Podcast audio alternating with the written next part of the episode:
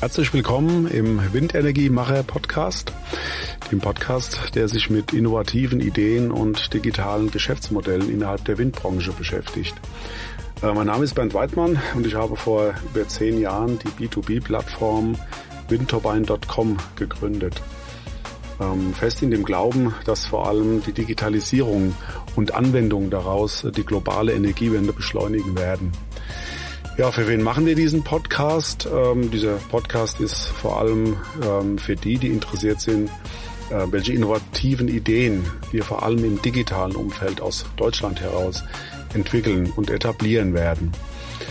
Äh, lernen Sie hier bei uns die kreativen Köpfe von Startups und auch etablierten Unternehmen kennen und vor allem deren Motivation, Ziele und Visionen. Wir machen diesen Podcast, ähm, weil uns einfach die, die Zeit davonläuft und ja, wir motiviert sind, aufzurufen, ähm, alle Kräfte zu bündeln, um mehr in Richtung äh, digitales Ökosystem auch zu denken und vor allem ja und auch in Kooperation zu denken und diese auch umzusetzen, um am Ende gemeinsam mehr Fahrt aufzunehmen. Es gibt unzählige tolle, innovative Ideen äh, aus Deutschland, vor allem im Bereich äh, der Windenergie, die einfach Aufmerksamkeit verdienen und äh, die wir zusammenbringen wollen. Gerne auch äh, gemeinsam mit nützlichen Anwendungen und Tools äh, auf unserer Plattform windturbine.com, um am Ende ein Ziel zu erreichen, die Energiewende zu beschleunigen.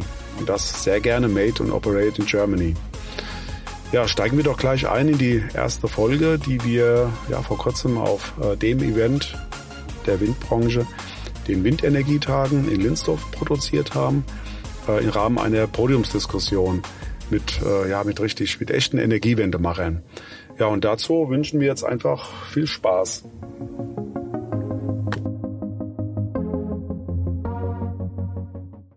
Also unser erster Podcast startet hier von windturbine.com und zwar äh, Treiber der Energiewende, so wollen wir den nennen, ähm, die Macher der Energiewende und bin ganz glücklich, dass wir wirklich ähm, vier Menschen jetzt hier zu Gast haben, die ja, die in dem Thema zu Hause sind, Digitalisierung, Energiewende. Aber ich würde um eines bitten, einfach mal Carsten, fang du gerne an, dich kurz vorzustellen, wer du bist und warum du hier bist. Vielleicht, das gilt für jeden, ne? Einfach mal durchreichen. Ja. Ja, mein Name ist Carsten Hahn. Man sieht ja auch, ähm, weshalb ich da bin. Ich bin hier, weil ich von der Hochschule Karlsruhe komme und auch am Rückenwindprojekt mitbeteiligt bin. Äh, bin da quasi der, der akademische Kopf. Außerdem stehen da noch drei Buchstaben. Das ist die SAP. Das ist mein, meine eigentliche Aufgabe. Ich bin also zu 60 Prozent immer noch äh, bei der SAP tätig seit rund 22 Jahren. Insofern ist Digitalisierung für mich ähm, quasi tägliche Arbeit. Ähm, was die Hochschule Karlsruhe betrifft und Digitalisierung, da muss man mal ein Fragezeichen hinmachen. Ist ja eine öffentliche Einrichtung. Also da ist noch viel Potenzial, aber da kommen wir sicher gleich nochmal drauf. Mein Name ist Andreas Mertens von der Avameo GmbH. Wir digitalisieren in vielen Branchen außer in dem Bereich der Renewable Energies, also in Finance, Assurance, Automotive, Pharma, Public Transport. Schon seit 25 Jahren geht es, das ist ein kontinuierlicher Verbesserungsprozess.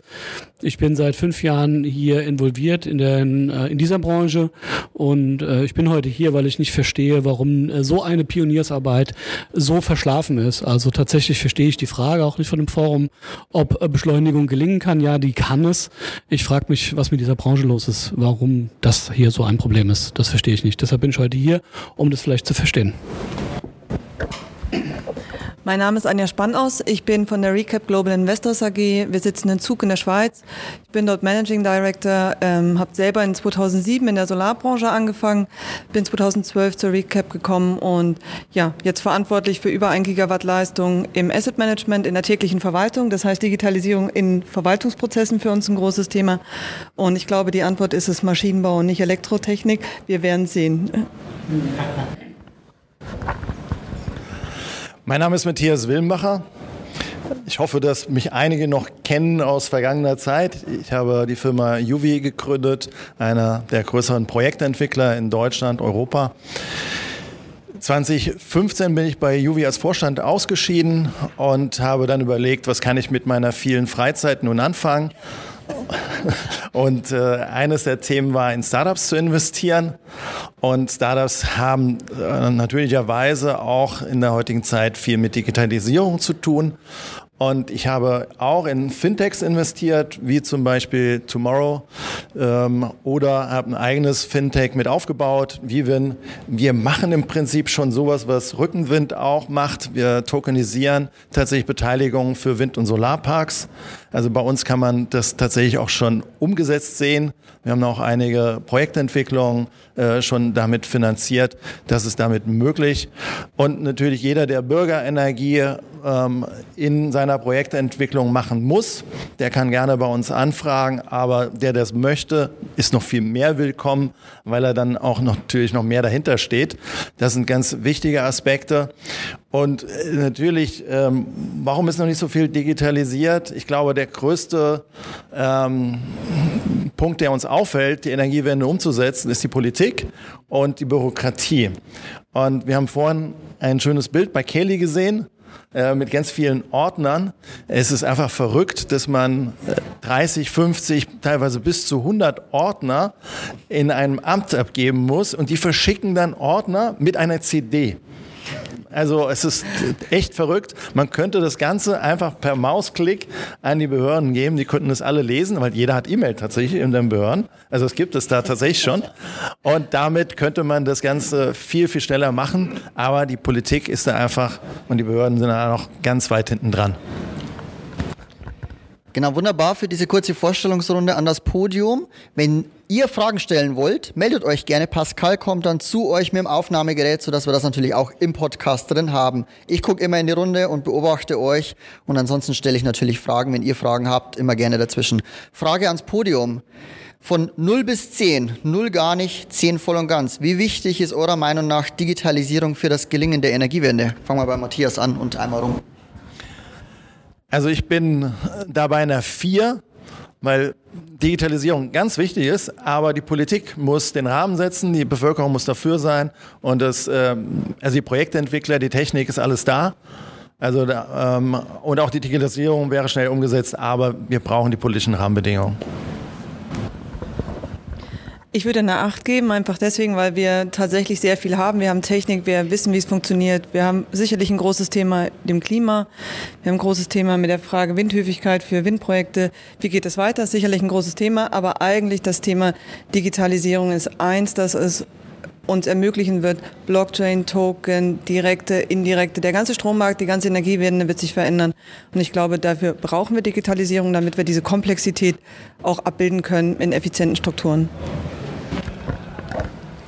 Ja, ich gebe natürlich eine 10. Ähm, logisch, äh, obwohl es schon geahnt habe, es liegt viel in der Politik, ähm, die da quasi der Enabler ist ähm, oder der Bremsschuh, wie auch immer. Ähm, wir haben aber alles. Ne? Wir können ähm, qualifiziert elektronisch Verträge zeichnen. Wir könnten äh, Workflows bauen für Genehmigungsprozesse. Wir haben das bei Kaeli Wild gesehen, also auch sehr beeindruckend.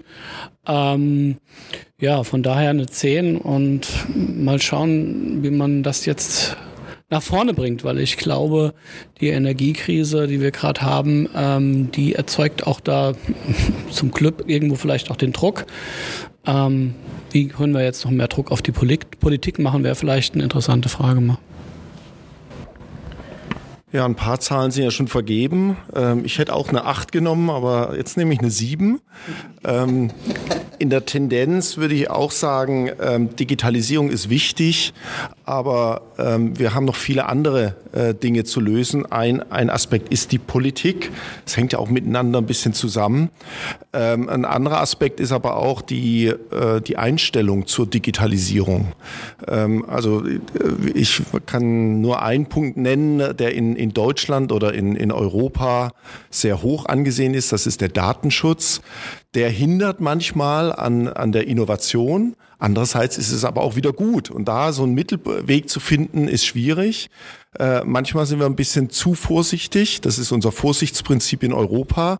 Ähm, und darum dauert es manchmal auch so lange. Ähm, andererseits äh, zeichnet uns das langfristig aus. Also da gibt's gar kein äh, Ja und Nein oder ist es gut oder schlecht. Ich glaube, wir müssen ähm, schon früh anfangen, dass, dass wir sagen, die Digitalisierung ist jetzt nicht äh, etwas, was uns hemmt, sondern etwas, was uns wirklich hilft und dass wir an, an die positiven Denke, äh, an die positiven Dinge der Digitalisierung denken. Ja, danke schön für die erste Einschätzung. 4, 8, 10 und 7, 8. War das hier außen. Ihr habt jetzt fast alle oder alle haben auch, habt ihr angesprochen, dass die Politik auch ein bisschen am Hebel sitzt an der Stelle. Könntet ihr ganz konkret sagen, was sie jetzt anpacken müsste, damit es da vorangeht? Das ist ganz offensichtlich, glaube ich. Also das, das Bild vorhin von, von Kaylee hat's gezeigt. Ne? Das sind die Ordner. Ähm, und, und auch manchmal diese Perversion, dass man äh, etwas digitalisiert äh, im Sinne von, ich habe jetzt, es jetzt erstmal analog und dann mache ich ein PDF draus. Und das ist mein Schritt der Digitalisierung. Ähm, das ist aber nicht nur ein politisches Thema. Ich denke aber in der Politik, die ja auch für die öffentliche Verwaltung zuständig ist, und da bin ich ja Opfer, weil ich ja Teil der öffentlichen Verwaltung bin äh, durch die Hochschule. Äh, in der Politik denkt man sehr oft daran, äh, analoge Prozesse zu digitalisieren und nicht daraus einen digitalen Prozess zu machen. Also der analoge Prozess ist die, ist die Voraussetzung. Äh, und dann schaut man, okay, wie kann ich jetzt diesen analogen Prozess äh, digitalisieren? Manchmal wäre es besser, den Prozess völlig neu zu denken, weil er digital ganz anders möglich ist. Und das, und das ist manchmal sehr, äh, ähm, äh, sehr kontraproduktiv, wenn man nur wirklich von dem analogen Prozess ausgeht. Auch das ist wieder eine Einstellungssache. Ne? Oft sind die, die den analogen Prozess machen, oder analogen Prozess verantworten. Auch die, die ihn digitalisieren. Manchmal sollte man da Leute vielleicht auch von einer anderen Domäne mal reinkommen lassen, die da vielleicht ganz anders denken. Ja, ich habe da so ein Beispiel dazu. Ähm, am 1.8. dieses Jahres äh, müssen wir Arbeitsverträge wieder in Papierform zurückführen, gemäß Nachweisgesetz. Das ist ein Rückschritt.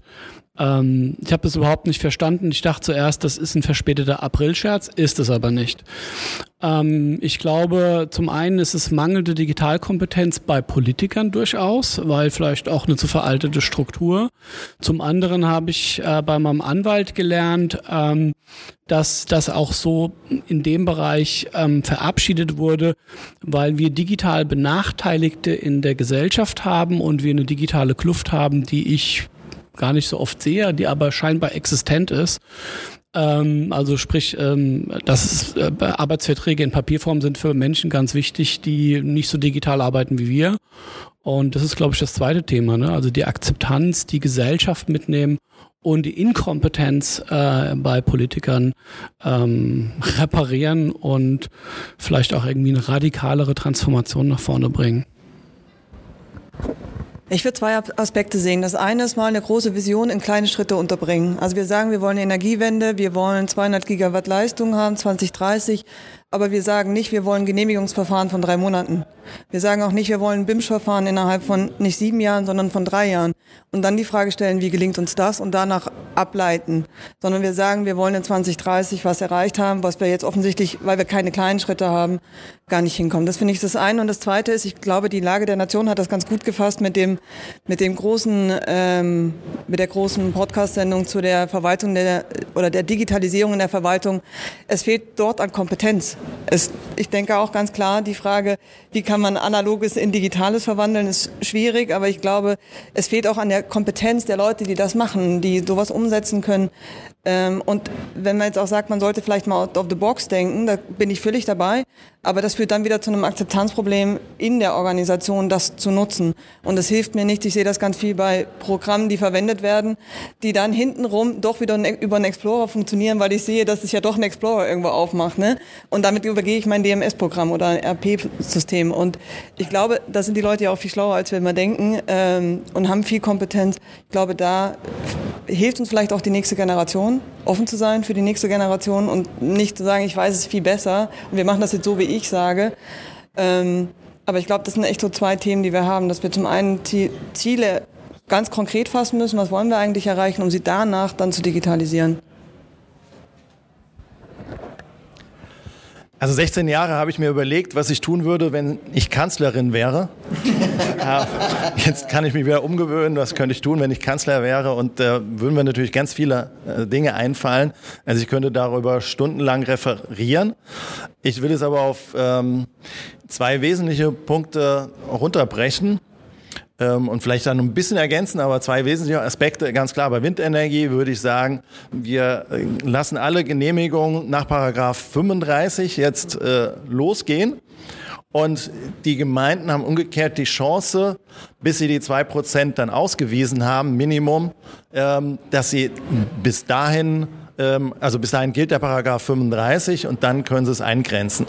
Und wenn es eben nicht zwei Prozent ausgewiesen sind, dann muss eben überall es möglich sein, ein Windrad zu bauen.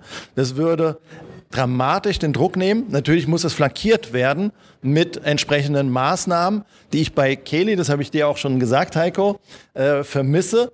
Da wird der Grundstückseigentümer ins Zentrum gestellt. Ich sehe mehr die Kommune und den Bürger im Zentrum. Und wenn wir es schaffen, eben die Menschen vor Ort mitzunehmen, dann äh, können wir auch Energiewende ähm, bürgerfreundlich gestalten, unter anderem eben mit der Beteiligung bei äh, den Windkraftprojekten.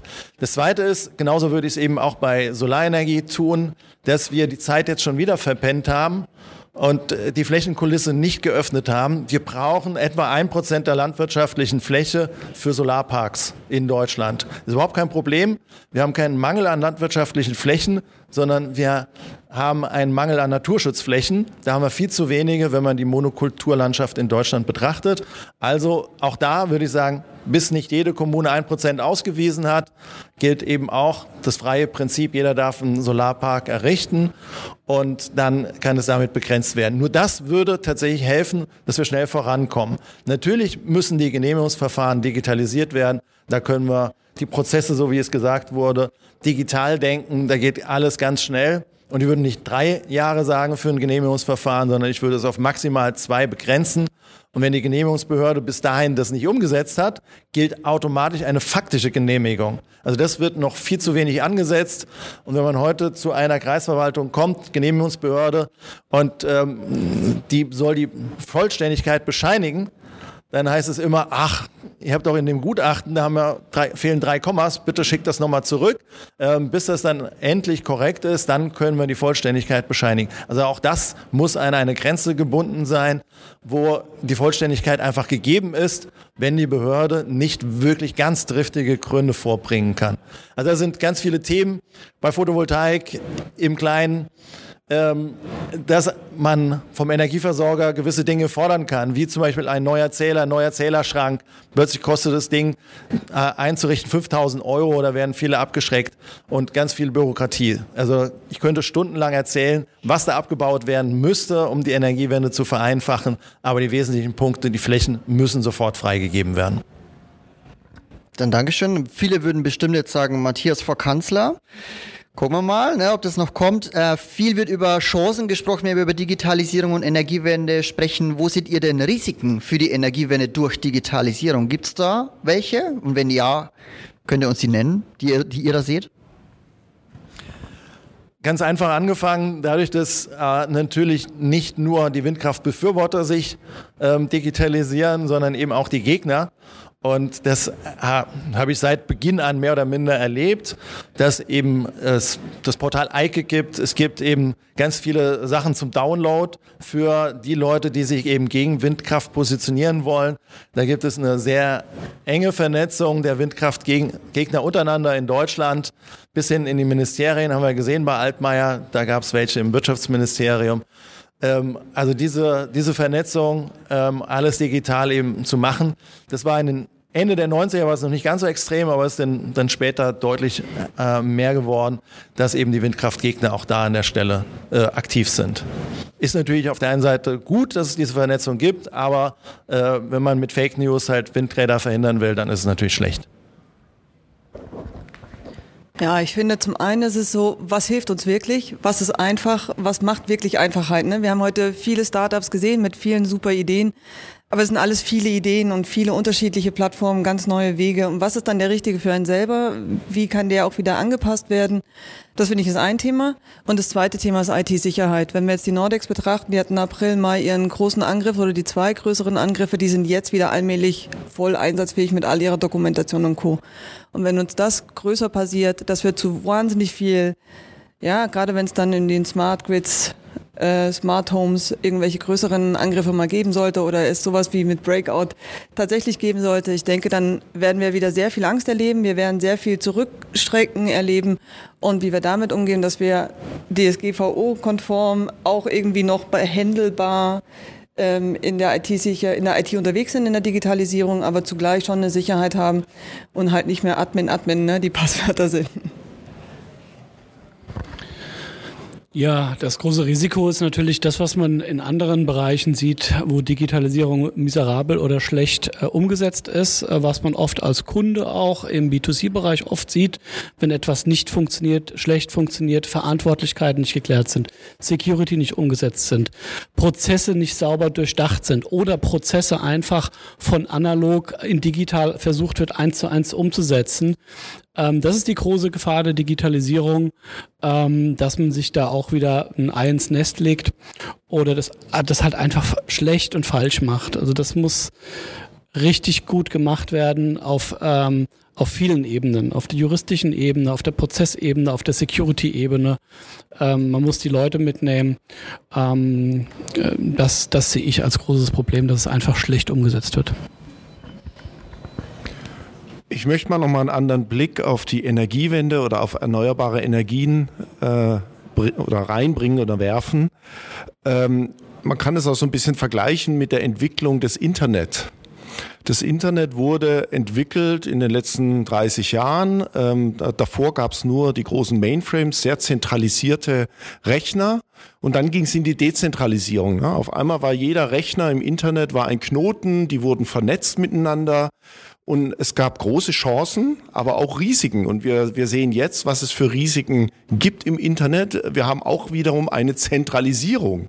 Ähm, wir haben die großen Amazons, wir haben die, die großen äh, ähm, Plattformanbieter, die zentral geworden sind und die, äh, wie ein, ein Amazon beispielsweise, wirklich den, den Onlinehandel mehr oder weniger äh, dirigiert. Ähm, jetzt sehe ich da so ein bisschen eine Analogie in, der, in den erneuerbaren Energien. Also wir sind da auch bei den äh, großen zentralen Kraftwerken, äh, äh an, äh, äh, haben wir angefangen und jetzt beginnen wir dezentral Solarpanels äh, zu installieren, äh, Windparks zu in, äh, installieren. Und da haben wir jetzt auch die Chance der Dezentralisierung, aber vielleicht auch wieder die Gefahr, und vielleicht kann man da ein bisschen lernen aus der Geschichte des Internets, äh, die Gefahr, dass dort auch wieder zentrale ähm, äh, Kontrolleure sind, die zwar die dezentralen, und wir haben ja jetzt äh, in, der, in der Energiewende auch die, die zentralen äh, Netzbetreiber, die, die äh, eigentlich äh, Vorteile der Dezentralisierung der Energiewende so ein bisschen blocken. Zumindest ist das so mein Gefühl. Also da könnte man sich mal überlegen, inwieweit man da aus dem Internet lernt. Das Internet entwickelt sich ja auch weiter. Wir sind jetzt in der sogenannten Web 3 Richtung, wo man wieder an Dezentralisierung denkt und wieder an sich an die an die Prinzipien äh, des Internets äh, äh, wieder zurückführt. Und vielleicht kann man daraus auch lernen aus der, äh, bei den erneuerbaren Energien. Gibt es denn Fragen aus dem Publikum, die ihr gerne an das Podium stellen wollt? Da gibt es eine. Pascal ist unterwegs. Darf ich in Englisch fragen? Das ist mein deutsches La La La. uh, yeah, my name is Sadish. I'm CEO of Xvendum. We digitalize um, project development and investment pipeline for investment funds and developers. Um, I think a um, couple of questions regarding uh, politics is, is a question. It's very very interesting that it's it's far away when we look at Estonia. We are at least 10 years behind in digitalization of the politics. But we as our branch, what are the major risk uh, and major worries that uh, startups, companies had to look into in bringing uh, German project developers into a fully digitalized solutions. Like data security is one case. Uh, is that the only one, or is it fundamentally something missing uh, that is that we need to think about uh, in in our? Are we looking into our process enough? in that regard as a reflection. Dankeschön. Wer möchte darauf antworten? Anja?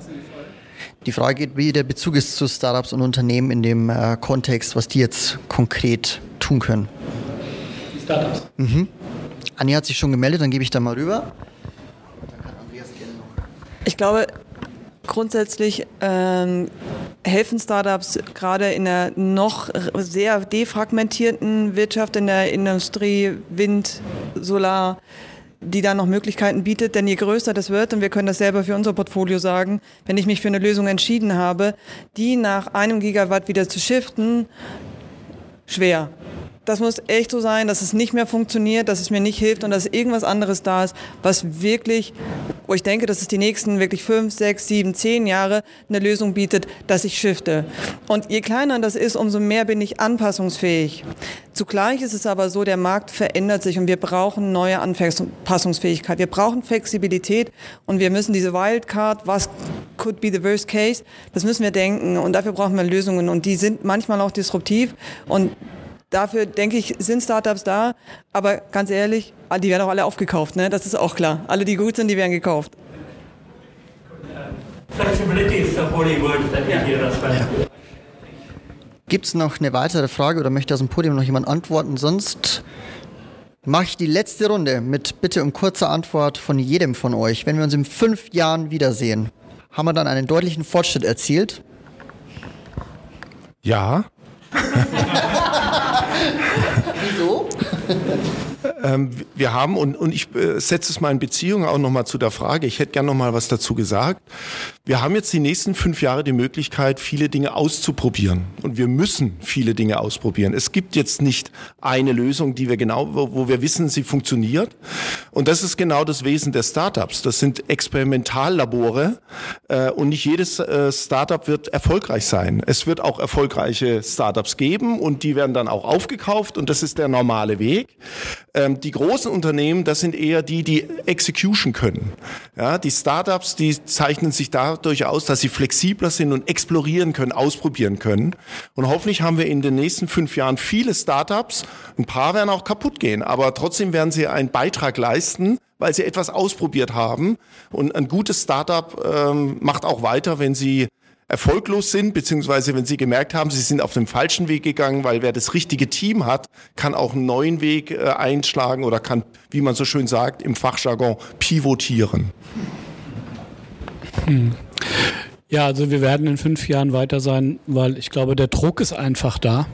Wir müssen einfach ähm, aus verschiedenen Bereichen, um nochmal auf die Startups vielleicht auch einzugehen, was, was ich denke, was wichtig ist, ist ähm, die Branchenkenner mit reinzuholen oder sich die Branchenkenntnis reinzuholen, weil das ist das, was wir so sehen in der Digitalisierung, wenn es schief geht.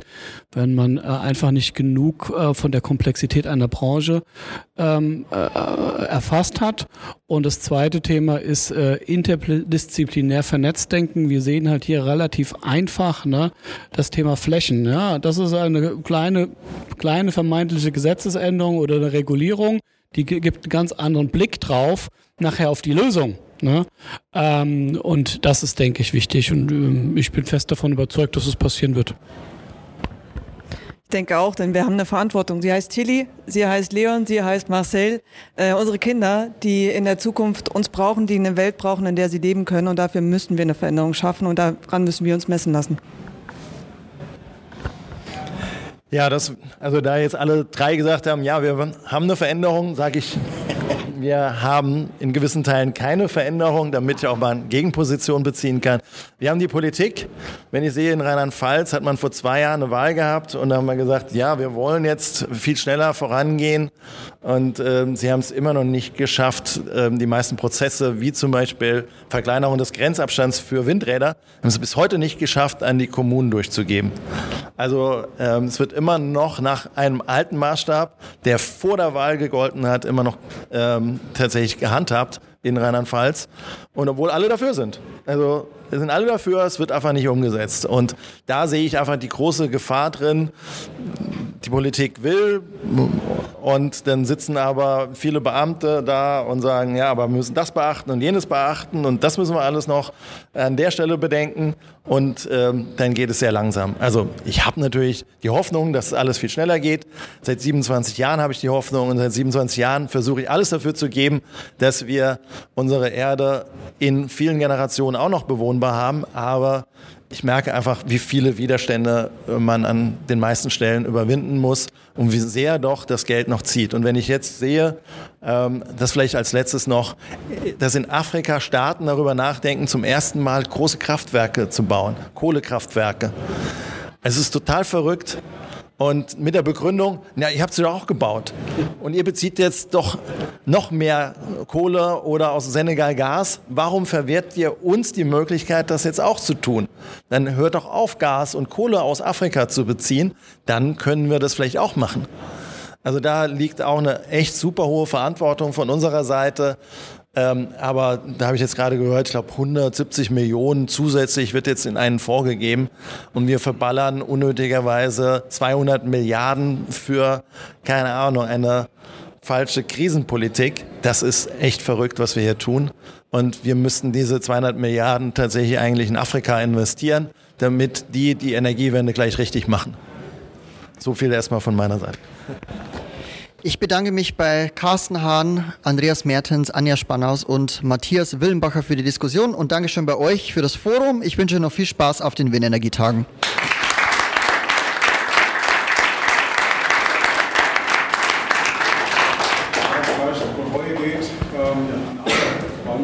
Startups. Ähm, ja, ähm, von meiner Seite nochmal, also vielen Dank an die Startups, die den Mut hatten, auch hier zu präsentieren und sich das Feedback auch einzufangen.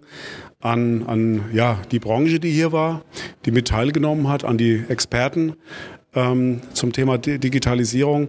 Also ich würde mir wünschen, dass wir hier jedes Jahr zusammenkommen, dass äh, gründungswillige hierher kommen, die Branche hier teilnimmt, Experten weiterhin auch zur Verfügung stehen für so ein Podium. Ähm, ich denke, wir müssen diese, äh, diese unterschiedlichen oder die Menschen einfach zusammenbringen und weiterhin Vollgas geben. Ich kann schon mal sagen, nächstes Jahr werden wir in Husum irgendwas mit Höhle der Möwen machen und ähm, auch nochmal ein Event im Oktober zum Thema erneuerbare Energien und Energiewende mache, tatsächlich zusammenbringen.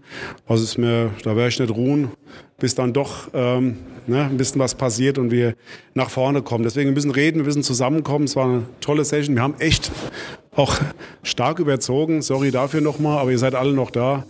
Euch hat es mit Sicherheit nicht gelangweilt. Vielen Dank nochmal, dass ihr da wart.